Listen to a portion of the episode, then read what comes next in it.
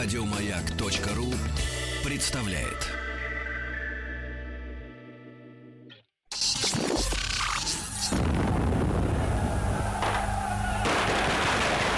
Граждане министры Временного правительства, именем Военно-революционного комитета объявляю ваше Временное правительство арестованным. Это мы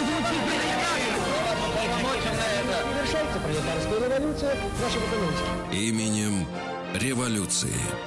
Друзья мои, наша, э, наш специальный проект именем революции, как вы знаете, посвящен истории нашей с вами Родины. Ведь Родина не перестает быть таковой, если э, меняется э, фигура на самом верху или э, структура власти. Да, это все равно наша с вами земля, поэтому э, история это важная штука. И как всегда, я очень рад приветствовать э, у нас перед микрофоном Василия Жановича Цветкова. Василий Жанович, здравствуйте. Здравствуйте профессор Московского педагогического государственного университета, доктор исторических наук. К великому сожалению, вот очередной выпуск нашей э, вот этой исторической беседы, да, э, выходит в дни не очень, мягко говоря, веселый для всей страны, да, да. да. да. Конечно, это страшная трагедия, то, что произошло в Кемерово, и я думаю, что э, здесь ну, можно только выразить соболезнования всем пострадавшим, семьям э, пострадавшим, и здесь пожелать, вот как, наверное, и наши не только политики, но и просто простые люди, помолиться за них и пожелать, чтобы вот хотя бы те, у кого еще есть надежда на выздоровление, чтобы это все-таки произошло, Силам, да. и чтобы люди вернулись бы к жизни э, нормальной, полноценной. А вообще, конечно, здесь, наверное, э, можно очень много говорить, рассуждать, а, приводить там разные исторические примеры подобного рода тоже. Но трагедия всегда остается трагедией. И там цинично, наверное, рассуждать, там, сколько человек погибло, много это или мало. Это всегда, это всегда страшно, это всегда очень э, тяжелые Да, э, да. вещи. Василий Жанович, ну, мы с вами э, продолжаем э, знакомить э, наших слушателей э, подробно да, с событиями, которые имели место быть уже 101, Да, э, 101 год год. тому назад. Ровно. Мы в прошлый раз э, э, обсудили вот уже скажем так, необратимость, да, необратимость и все, ве- весь ужас, ну, я имею в виду с точки зрения гражданского населения, Да. гражданского населения, Да. когда по Петрограду толпы, многотысячные толпы солдат а, ходили туда-сюда с оружием, да, а, по городу, и а, те немногочисленные верные, вроде бы, а, правительству части, Относительно. а пулеметные роты, да, которые Мгм. были расставлены при приближении э, вот этих колонн неуправляемых Да. или кем-то уже управляемых, да, куда идти им уже советовали, э, складывали оружие, ну, не складывали, а переходили на сторону э, восставших, бр- забывая о присяге, самое главное, что есть да, у э, военного человека, забывая обо всем, о долге, не понимая, в какую игру они ввязываются, да, Да, да. вот. И, и вот такой беспредел э, творился э, в городе. Но я так понимаю, что гражданские люди, а их там 95%, наверное, там 90 всех э, вот находившихся на территории города тогда, да, люди, они Мгм. были вынуждены, я думаю, что прятаться под окнами за батареями, чтобы случайные пули случайно... Вот, э, э, за- за- знаете, здесь извините вообще за, за по-разному. Вот как ни странно, может быть, покажется. э, Я просто, ведь- Василий Жанович, я, чтобы Да. наши слушатели понимали, о чем идет речь, я не могу забыть. Однажды на Кутузовском проспекте я э, оказался, у меня была там встреча в кафе, и я оказался и, на месте раньше времени, и я зашел в- в- во дворик. Я не могу сказать, в каком это конкретно дворе, но, наверное, жители понимают, о чем я говорю, местных, э, местных вот этих ок- ок- окрестностей. Я оказался во дворе, и на детской площадке, вот во дворе дома на Кутузовском проспекте, я увидел ну, что-то типа миниатюрного памятника с фотографией Мгм, мгм. О том, что в 93-м году, мгм. когда э, В октябре. в октябре, октябрь. да, вот э, шел штурм э, Белого дома, Да. и выстрелы, они как бы хаотические, скажем так, да, э, проходили в Москве, то есть, может быть, в других регионах не совсем понимали, что происходит в Москве, но здесь настоящий, так сказать, зачаток гражданской Да, войны. Э, И девочка 11 лет, ей там такой мемориальчик небольшой, девочка 11 лет была убита случайной пулей. Да, 93-й ужас, год. Это меня поразило до глубины души. И я представляю, представьте, да, вот события, да, но они локальные. Сколько там человек участвовало, да, в тех событиях, да, это все было Ну, сосредоточено ну, немного, достаточно локально. А тут вся столица всего государства наводнена десятками тысяч неконтролируемых солдат. У каждого из них винтовка, что-то пытаются сделать офицеры. Просто вот ужас людей, которые просто жили. Вы просто вот просыпаетесь в тот понедельник, когда это все, да, вот вылилось на улицу Да. уже окончательно. Да. И вдруг вы видите, что а, просто идет стрельба какая-то, да, и хаос. Нет полиции, некуда больше звонить, писать, жаловаться, да. ничего нет. Все. Сохранились вот воспоминания как раз. Причем, что интересно, очень интересное свидетельство оставил Милюков. Он как раз жил э, рядом с казармой э, Волынского полка, у которого все это произошло. э, И он поначалу даже понять не мог, что там происходит. Вот выбегают солдаты на улицу, выбегают там без шапок, выбегают с винтовками по-разному. Какая-то совершенно неорганизованная идет толпа. Выходят, потом строятся в колонну, идут к соседям литовский полк. Э, Для него, для Милюкова, человека, который, ну, конечно, в политике был э, более чем осведомлен, вот подобного рода действия солдат, подобного рода э, реакция населения, вот, наверное, тоже, реакция все-таки была не такой однозначно э, страшной, э, потому что, собственно, ведь вот мы видим, э, что к солдатам присоединилось довольно много потом рабочих и вообще э, прохожих буквально. И, конечно, это было с риском для жизни, очень большим риском для жизни. И вот э, по статистике порядка, наверное, 400 убитых насчитывается в результате э, этих э, Это, как правило, офицеры? действий.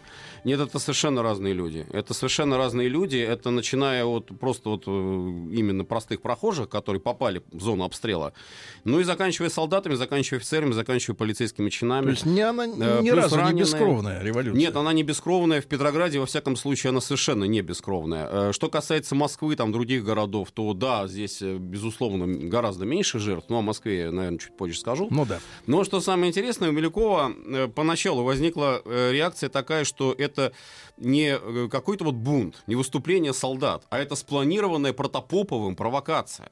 То есть вот они специально вроде бы как солдат выводят на улицу и смотрят, какая будет реакция Государственной Думы.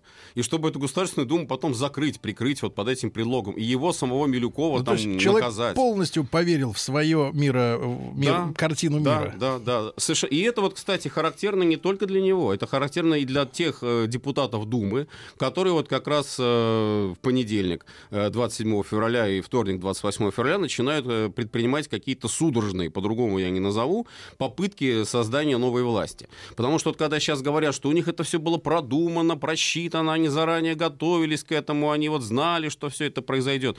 Да ничего они не знали. Это была реакция людей, которые вот максимум, что они хотели, это мы уже говорили неоднократно об этом, это Министерство доверия, максимум, о чем они мечтали вообще, это провести своих людей в правительство. Вот как было бы здорово, чтобы у них там был свой премьер карманный, чтобы у них были свои там люди, э, с которыми всегда можно найти общий язык э, в правительстве. Царь на это не шел, вот они начинают под это дело э, оппозиции играть, как говорится, да. А потом в результате вот эти игры в оппозицию, они заканчиваются вот таким вот народным, мощным, просто неуправляемым совершенно потоком. И редко какая партия, ну вот за исключением действительно левых, в том числе большевиков, могла вот в этом потоке как-то сориентироваться. Хотя тоже и большевики на первых порах э, не ожидали вот такого взрыва э, протестного. Э, Вот. А потом, ну да, они начинают создавать эти комитеты, и уже в конце вот этой всей истории, страшной, безусловно, трагической истории, с огромным количеством уже и жертв, людей пострадавших, а вот, образуется какое-то подобие новой власти. Потому что это тоже вот трудно сказать, что это прям такая Да. власть, я имею в виду временное а власти вот сейчас, и- да. Мы с вами прошлую нашу передачу завершили на таком э, а- анонсировании, да, истории с э, э, юнкерами. Ну да, Да, ну то есть да. э, курсанты военных Мгм, училищ по-нашему, по-современному, если говорить, потому что, забегая совсем вперед, вот есть, э, э, читал воспоминания одного артиллериста, сейчас не вспомню фамилию, потому что я пе- перечитал, переслушал, ну, огромное количество именно мемуаров участников тех событий, и красных, и белых, и, и каких угодно, и иммигрантов будущих. Вот. Человек во время э, вот этих событий 17 года на, одним, на одном из последних курсов, я так понимаю, учился на артиллериста. Да-да. И он потом, Михайловское артиллерийское училище. да, он потом описывает, э, что был в апреле уже, вот если забегать вперед, в апреле сход такой тайный Да. э, кома- ну, начальников этих училищ, и они однажды решили вот всех этих юнкеров, которые были э, очень монархически настроенными ребятами, да, я так понимаю, Ну да. В целом. В целом, да. ну, чем, чем солдатня точно. Э, Более правых взглядов, скажем да, так. они их вывели, причем, причем в полном э, боевом оснащении, да, с пулеметами и с пушками, и они заняли собой всю Дворцовую площадь. Я думаю, что Да. среди наших слушателей есть э, достаточное количество побывавших в Питере, и они представляют, ну, это несколько десятков тысяч Да, человек, да, которые, да, да, да, э, это да. реально боевая сила. И их командующий, значит, Краснов, по-моему, да, или кто там? Нет, на тот момент командовал Петроградским военным округом уже Корнилов как раз. Корнилов. Корнилов, да, Корнилов да, да. пошел на переговоры э, в, Бе- э, ну, в Белый дом, господи, в э, Дворец. Зимни. Правительство. Вот, да, там, и там 4 часа ему полоскал мозги Керенский, Болтун. после чего он велел разойтись. Люди были готовы, Заболтал. люди были Да, точно. готовы, потому что это были организованные силы, а революционные силы, они были, их было много, но они были, ну, в принципе, Это разобщенные. да, это апрельский кризис, события апрельского кризиса. Но об этом мы раз, поговорим э, да, чуть позже. Да. так конечно. вот, а что делали юнкера у нас в феврале, в конце февраля 17 Э, Февраль, э, вообще вот что интересно, Хабалов сам, э, тот человек, который, по сути, должен был руководить вот всеми э, боевыми операциями против э, восставших, он-то ведь э, свою карьеру, э, большую часть своей карьеры провел как раз э, в должности инспектора военных училищ. То есть он прекрасно знал эту среду, он прекрасно знал юнкеров. Он, Какая примерно численность юнкеров боеспособных было в Петрограде, если э, гарнизон этих запасных 160 тысяч, да, был? Э, Там по-разному, там Ну, в разных примерно. училищах по-разному, потому что наиболее крупные были это пехотные, Владимирская и Павловская, там э, порядка не- нескольких тысяч человек. Э, Менее многочисленные были специализированные училища, это Николаевская инженерная, это Николаевская кавалерийская, два вот помянутых э, Михайловцы, Константиновцы, артиллеристы. Вот, но э, здесь даже дело не в количестве, здесь дело в организации. Здесь дело в том, что вот эти люди э, действительно были, наверное, готовы к тому, что вот можно исполнить приказ. А, в отличие от э, той части вот даже учебных команд, на которые Хабалов э, предполагал опереться, которые рассуждали, думали о том, там, выполнять или не выполнять приказ, в конце концов они отказывались это делать и переходили на сторону восстания. А, Хотя тоже факт, э, не стоит, наверное, его забывать, что буквально через два дня уже после вот этих событий, это уже 1 марта 2017 года, делегации военных училищ э, приходят в Таврический дворец, приходят в Думу и заявляют о своей верности новому революционному правительству. То есть, ну, а что другое э, им оставалось делать? Вот в той ситуации, когда уже прежней власти Но нет. за два дня до этого. А вот за Потому два что дня до этого- э, ведь распространенная фраза, Э, да, что монархия пала в три дня. Ну да, да. То есть на счету По сути, так и получилось. сколько это получается? Понедельник, вторник, 72 среда. часа. 72 часа. А, вот самые такие решающие дни 27-28 февраля и 1 марта. 2 марта уже государь э, отрекается от престола. Да. А, так вот, э, опять же, что интересно, вот, наверное, тут больше о психологии можно сказать. Э, людей, которые должны были руководить вот как раз этими операциями, да, по подавлению. Тот же самый Хабалов. Ну, о Протопопове я не говорю, здесь просто действительно, наверное, был вариант клинический немножко. Потому что, с одной стороны, мы видим у него готовность там чуть ли не до конца стоять, и э, последнее его явление на заседании Совета Министров э, Протопопова закончилось тем, что ему просто уже в глаза говорят, ну вы не можете руководить, вы не в состоянии управлять ситуацией, уходите, уйдите. Голицын, э, премьер, Старичок. последний, да, а он, ну, под каким предлогом? Мы же не можем его просто так отправить в отставку, отставку отправляет государь сам своим указом. Тогда пишите заявление по болезни, уходите. И Протопопов уходит с последними словами, ну все, вы мне не верите, я застрелюсь. Потом, значит, у него был вариант э, уехать в Царское село, где была императрица, он надеялся э, как-то с ней там найти общий язык. Но в результате он пошел на следующий день, сдается первому попавшемуся солдату, и солдат его проводит уже в Таврический дворец, и там э, арестовывают и присоединяют его к арестованным министрам, и уже э, вот такая ситуация. Но у Хабалова э, тоже, вот Кутепов, например, вспоминал вот это знаменитое, наверное, эпизод, когда э, он встретил генерала, у которого руки руки тряслись, который просто вот был настолько шокирован вот этими всеми событиями, что не знал, что делать. И Кутепов, человек, в общем-то, не обязанный э, участвовать в каких-то этих операциях, предлагает ему свои услуги. И Хабалов за Кутепова буквально он как за соломинку хватается и пытается там наладить какой-то вот этот отряд, э, о котором в прошлый раз Который мы потом говорили. сдался. Который тоже рассосался, рассеялся, потому что, во-первых, он был малочислен, во-вторых, он состоял из тех же самых солдат, которые, конечно, своих братьев-солдат стрелять не собирались. Абсолютно. Это надо было понимать. Вот. И, э, с другой стороны, тоже, вот, э, опять же, часть вот Совета Министров, часть вот этих вот людей, бюрократов. Ведь смотрите, если бы мы возьмем состав последнего правительства, то в нем одна очень положительная черта. Положительная черта та, что оно очень послушное оно всегда будет действовать по инструкции. Оно ничего вот э, самодеятельности никакой не допустит. Кто Все вот, будет э, согласовывать с государем. Кто эту систему заложил? А, это да при думаю, Николае что- или раньше? Я думаю, что вообще это было э, свойственно, вот как бы определенная часть российской бюрократии действовала по принципу вот от сих до сих. То есть вот есть у меня полномочия, и я э, в этих полномочиях действую. Когда требовались э, неординарные решения, когда требовались какие-то нестандартные э, варианты, то вот тут, конечно, не всегда хватало таких людей. Но, вот такой был но, Столыпин. Но, Да. а, Василий Жанович, мы должны с вами, вот вы хорошо Столыпина упомянули, Да. опять же упомянуть еще раз, да, потому что когда говорят, что вот российская власть прогнила и так далее, я напомню нашим слушателям, уважаемым, что а, незадолго до революционных событий там была, издавалась книга русской скорби, Да, да, где перечислялись там десятки тысяч убитых не простых граждан, да.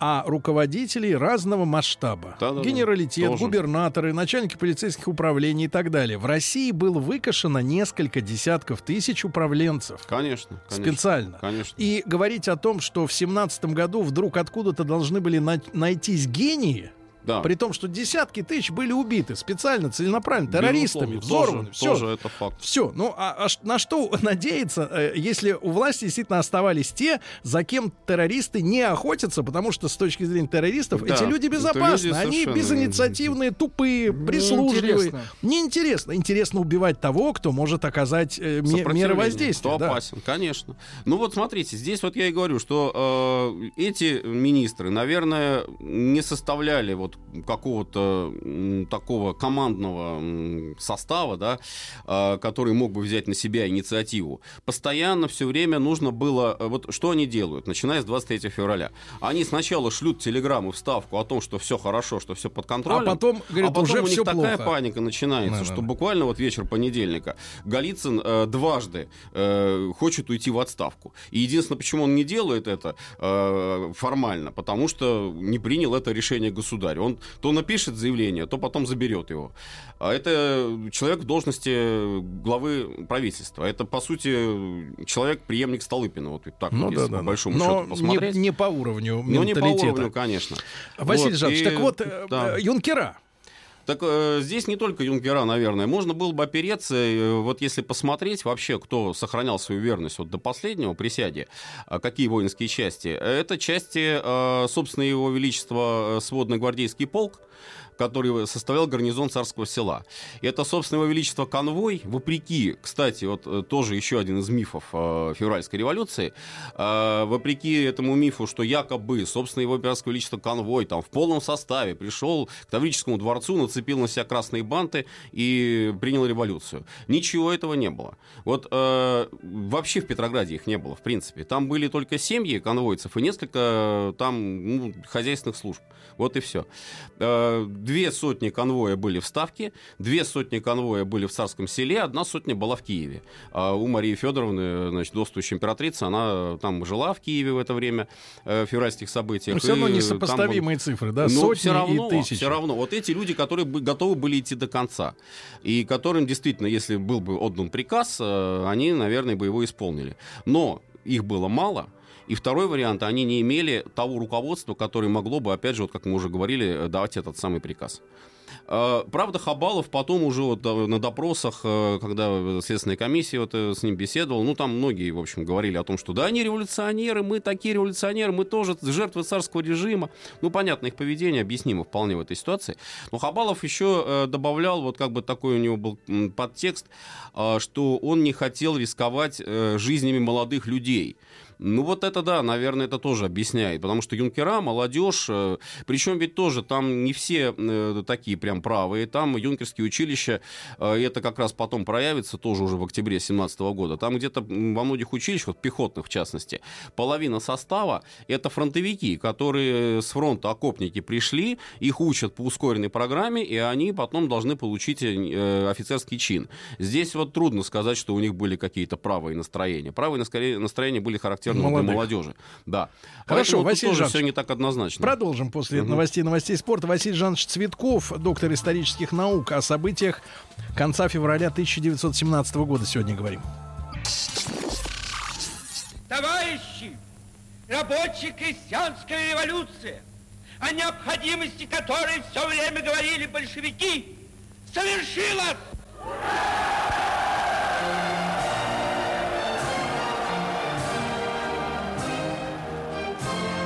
Именем революции. Друзья мои, а сегодня с Василием Жановичем Цветковым, профессором Московского педагогического государственного университета, доктором исторических наук, мы продолжаем изучать а, в рамках радийного формата, конечно, события 101-летней давности. А, Петроград, да. уже революционный Петроград. Да, да. И вот классическая история с так называемым двоевластием. Угу. Значит, в Государственной Думе, которая ну, наверное, у всех э, ассоциировалось с оппозиционностью, да. да Сидят многих, э, ребята. Которые не могут сначала даже поверить, что счастье такое подвалило, да? И ожидали, да. И вот, Василий Жанович, ну, э, э, Госдуму чуть-чуть, давайте на второй план. Петросовет, да, вот этот Петроградский угу, совет. Угу. Что это за структура? Вот объясните. Очень Кор, интересная структура, откуда? очень интересная структура, потому что вот исследования многие велись еще в советское время, ну и вот в 90-е годы тоже. В советское время вообще... Отсюда э, же слова вот эти. Да. Советская власть, Союз Советских верно, Социалистических конечно. Республик республик, да, да, это да. такая оп, так, опорная ну, такая определение точка, да? сути, в общем, власти, да. конечно. А, здесь э, буквально, ну, по часам даже вот расписаны были а, вот эти события с точки зрения образования советов, и, конечно, потому что это были приоритетные направления в нашей историографии. И вот если посмотреть вообще вот в корне, да, явления, ну, сейчас есть такая точка зрения, я думаю, что она достаточно объективна, а, то, что совет, по большому большому счету, это выражение, ну, такого, может быть, стремления к самоуправлению, основанного даже на каких-то еще общинных традициях. А, потому что, собственно, все, что мы видим, вот начиная с э, первых советов, когда они появляются, это еще 905 год, угу. это вот попытка, э, причем не в столице же даже, это мы говорили, вот была у нас там передача в свое время, а, не в столице первый совет-то возникает. А так. возникает он там, правда, споры идут до сих пор, либо он в Челябинске возник, либо вот как э, считалось, вот уже установлено, в общем, родина Первого Совета — это Иваново. Иваново-Вознесенск. А как это вот уже сегодня-то, когда все документы открыты, э, как это произошло? А произошло это очень просто. Произошло это в условиях тогда, когда власть местная, по сути, исчезает э, в результате там забастовки, в результате каких-то там действий, может быть, революционных, террористов там и так далее. Ну, это уже другой вопрос. Совет берет на себя функции а власти, причем из, всей из кого вообще. они сплетаются? Эти это люди? прежде всего, вот это тоже а очень важный, очень важный вопрос, очень принципиально важный вопрос. Вот хорошо, надо обязательно на нем заострить э, внимание.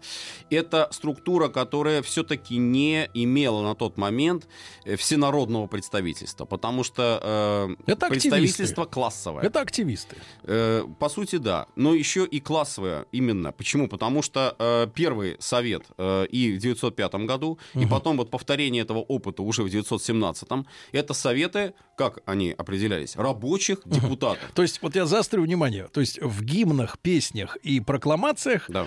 они говорили, что мы хотим, мы наш, мы новый мир построим да. для всех, ну, условно говоря, для всех, но Не, без вас. Кто но был без... ничем, Нет, понятно, понятно но, но без вас. То есть, да, мы хотим без народовластия, но вот без вы лишние, вы, пожалуйста, они либо лишние. в могилу, либо они э, не то чтобы лишние, они э, классово чуждые, они классово враждебные, потому угу. что если вот определить э, вообще статус статус э, эксплуататоров. Э, Ведь почему Ленин э, очень так настороженно, и это потом выразилось в том числе в его отношении к учительному собранию, относился к буржуазной, как он ее назвал, демократии, парламентской демократии. Почему? Потому что вот он приводил примеры там Западной Европы. Говорил, вот смотрите, у нас рабочие делегаты, там депутаты сидят в европейских парламентах, но они совершенно ничего не делают. Они полностью под контролем буржуазных депутатов, которые вешают им на уши лапшу, грубо говоря, и ими управляют. Поэтому, если мы наших рабочих там э, депутатов в Думу пошлем, то может повториться та же самая история. Потому что буржуи, они э, политически грамотны, так грубо говоря, они знают, э, где, когда выступить, Приемчики. и просто рабочих в свое вот это вот мелкобуржуазное, буржуазное Поэтому русло надо их засосут. вообще... Поэтому их надо отстранить. Поэтому рабочий должен взять на себя, полностью должен взять на себя контроль за не только производством, не только за заводами, там, фабриками, да, но еще и э, за властью, по сути, вот законодательной, исполнительной, судебной, Так как вот, это потом вот будет это вот прецедент сделано. в Иваново, да, вот самый Да. первый э, совет. Э, Понятно, из- что за люди были, кто там, э, ну кто все-таки должен быть, кто-то Рабочие. председатель. Рабочий, раб... а председатель Фрунзе у нас Михаил Васильевич знаменитый. Тот самый. Да, тот самый Фрунзе, который потом стал уже А он разве из рабочих? начальник, он из рабочих, он Да? ткач. Ткач? Вот, по профессии. Ивановский. Да. Он по профессии, вообще он никак с военным делом-то не особо не, не был связан. Потому что мы-то его знаем как Мы командарма. его там. знаем и как командарма, и как потом он стал наркомом э, военным нашим, и реформу предложил уже вот это как раз после окончания гражданской войны, реформа армии на милиционную систему ее перевести э, предлагал, да, вот, но это уже будет после, а вообще профессиональный революционер. Но это, кстати, характерно, потому что э, по опыту профессиональному, вот сказать, э, даже если возьмем вот состав первого совнаркома, ну что, вот они сами про себя даже так говорили, что у нас какой опыт? У нас опыт каторжный, у нас опыт революционный, у нас опыт борьбы с режимом, но у нас нет опыта управленцев. Мы не, мы не бюрократы. Э, Вот. И тем не менее, все равно Ленин говорил, что это не страшно, э, что опыт приобретается, так сказать, в процессе Очень быстро. управления. Да, и вот мы будем тот э, самый новый, новый Но мир строить. через 20 лет все-таки, основаниях. выяснилось, что не приобрелся опыт. Пришлось, как бы так сказать, Ну, зачистить. Старые чиновники, они могут быть использованы в качестве консультантов, в качестве вот как э, там военспецов, например. Но ни в коем случае нельзя давать им полномочия властные, потому что неизвестно, к чему это Так, приведет. а чем тот совет Ивановский занимался с Фрунзе, товарищ? Э, На тот момент, там несколько месяцев он просуществовал, э, на тот момент это был орган, который, по сути, взял на себя всю власть вот, в данном населенном пункте. ну, и ЖКХ, и все остальное, да, да? ну потом аналогичная ситуация была в Петрограде, но там уже власть-то существовала, там никто ее не сдавал. Но в Петроградским э, советом, э, где Троцкий как раз э, работал, где Парвус там потом тоже вот э, участвовал Казначей. в его работе, да, там уже была претензия на всероссийскую власть. То есть опробирована была такая модель, что вот рабочие снизу как бы избирают орган самоуправления, а этот орган самоуправления потом уже переходит на статус такого всероссийского органа, и вполне Ленин, во всяком случае, был уверен, Согласно вполне себя оправдывает. Сегодняшним представлением легитимность была у этого органа? То есть так, Легитимность э, была- всенародность какая-то, я не знаю. Всенародность еще нет. Э, Всенародность ни в коем случае, Ленин сам об этом говорил, всенародность это буржуазная иллюзия э, и только классовый принцип. В данном случае это вот как раз э, делегирование рабочих на митингах, на собраниях, вот как происходило конкретно Кто в те кого дни перекричит? февраля. Ну, наверное, и это тоже, хотя перекричать просто так в рабочем коллективе, где все-таки вот такая вот как бы круговая порука, где люди друг друга знают, конечно, они могли выдвинуть какого-нибудь орателя, как тогда говорили, не оратор, а оратель. Оратель. Оратель. Ну, Более точное, может быть, даже э, выражение вот на тот момент, да? Могли выбрать. Но э, существовала процедура отзыва. Процедура отзыва была такая же простая и такая же элементарная, м, задействованная, как и процедура выборов. Процедура выборов была это прямые выборы, то есть буквально вот собирается митинг э, рабочих, э, и даже вот как показали события петроградские, февральско-мартовские, буквально колонны демонстрантов, вот в колонны идет, да, и даже вот оттуда могли этого самого депутата, рабочая колонна, завод какого-то, э, могли этого самого депутата выдвинуть. Э, И вот они выдвигаются, И потом уже к ним присоединяются делегаты от солдат, солдат вот этих вот самых запасных батальонов.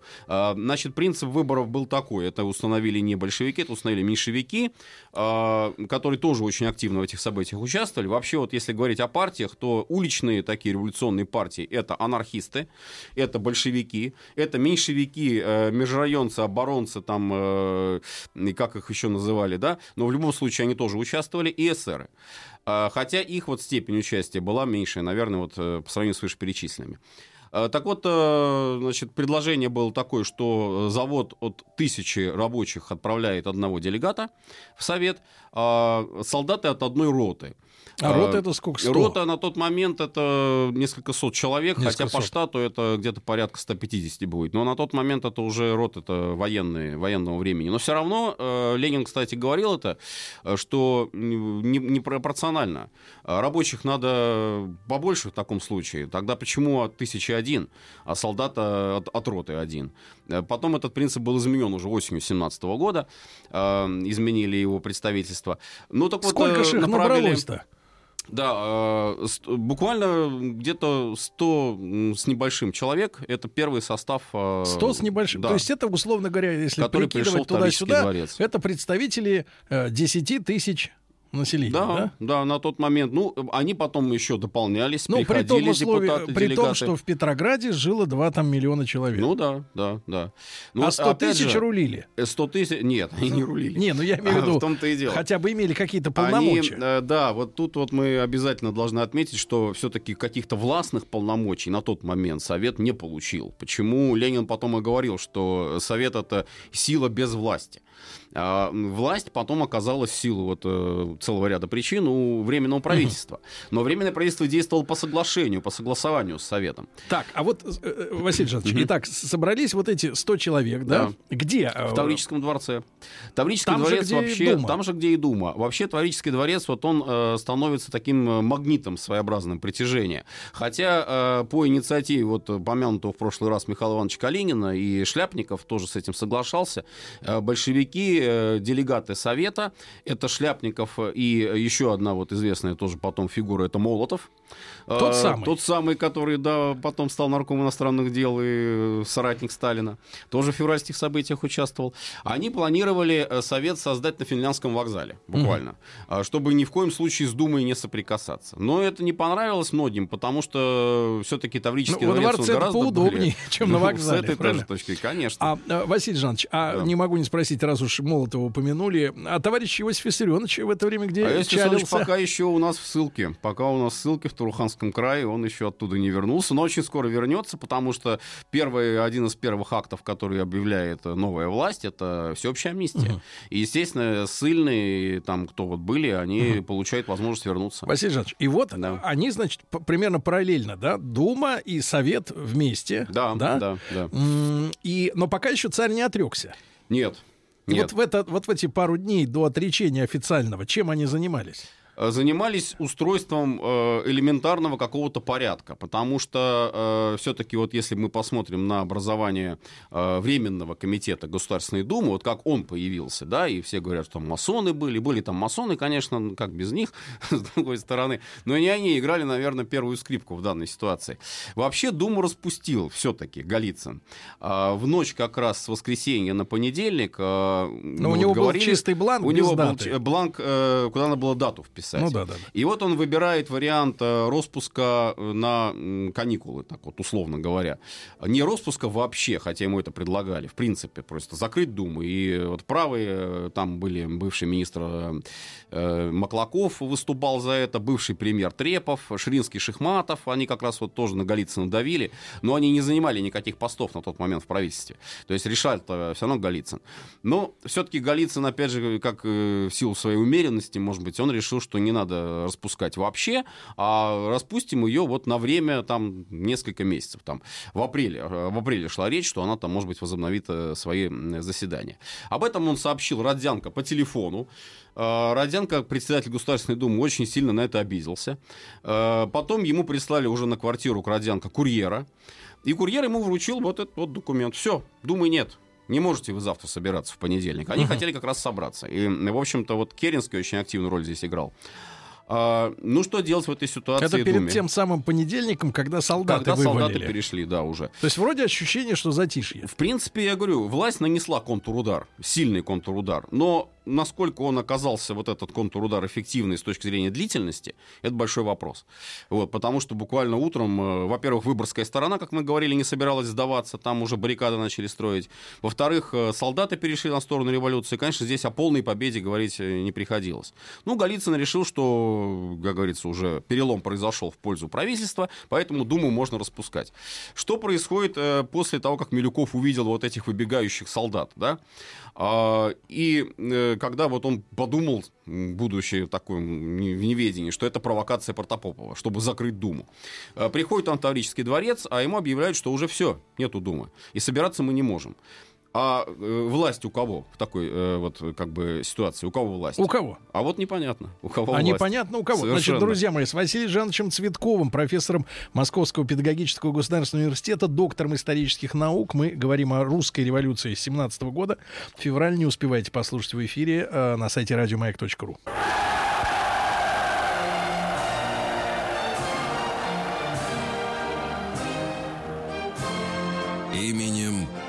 революции. Друзья мои, так э, с Василием Жановичем Цветковым, э, доктором исторических наук, продолжаем наш разговор о событиях 101-летней давности в Петрограде. Василий Жанович, э, в проброс вот наши внимательные слушатели, кто интересуется, да, не только нашими м, программами или уже превращенными даже в подкасты, да, в интернете, в свободном доступе, и люди берут с собой в дорогу эти записи, не тратя зря время на, на тупое музло. Вот. А спрашивают, вот э, Александр Солженицын, да, который написал свое «Красное колесо», а там есть литературная часть у этого Мгм, произведения, где там вы, выписаны персонажи разных слоев общества, да? Да.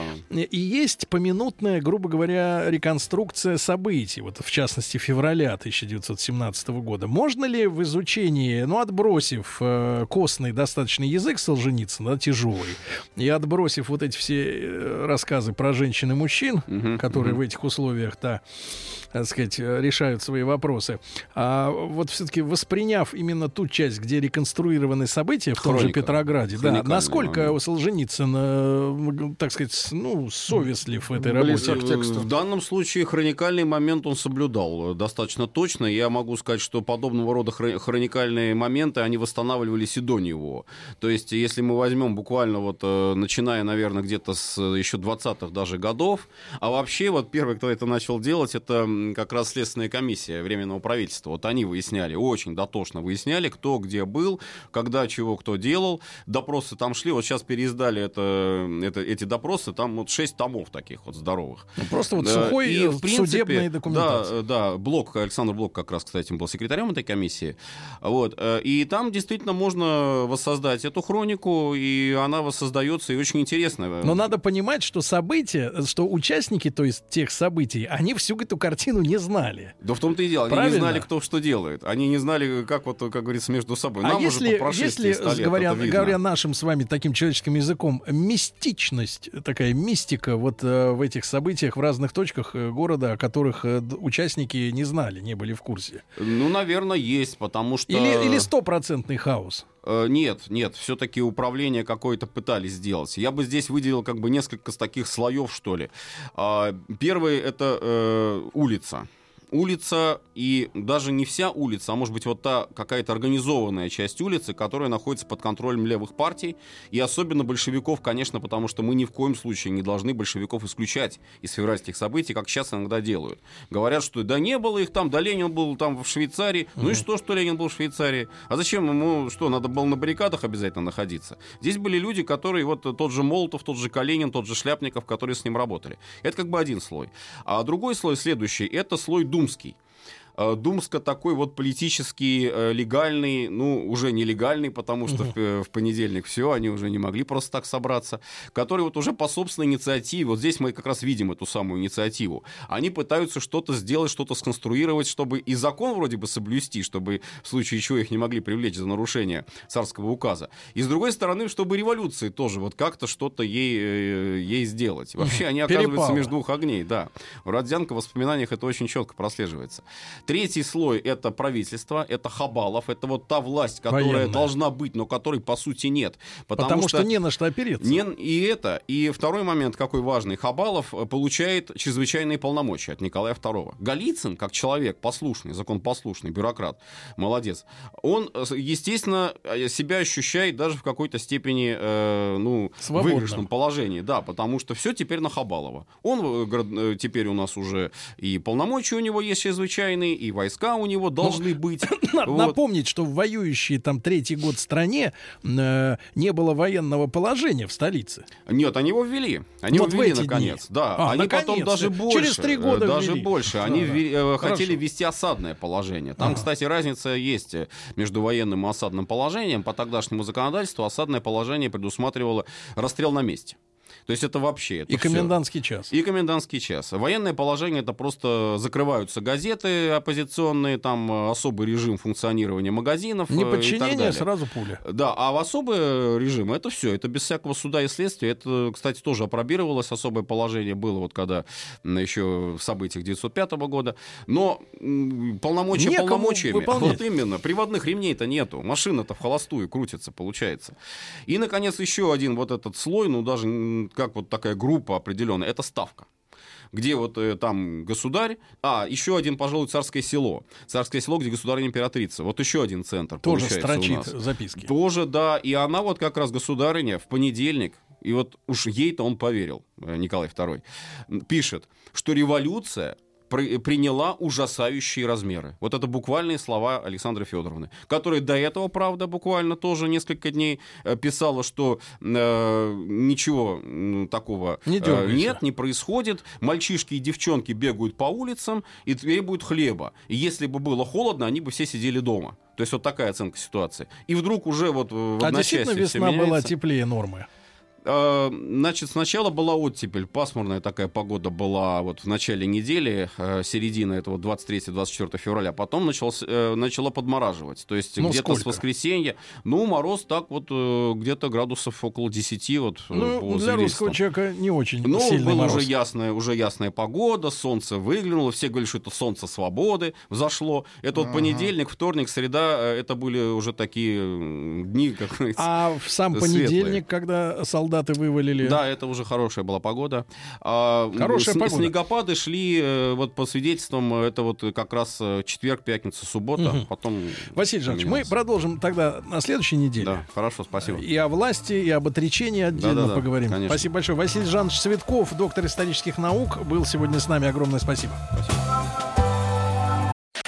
Еще больше подкастов на радиомаяк.ру.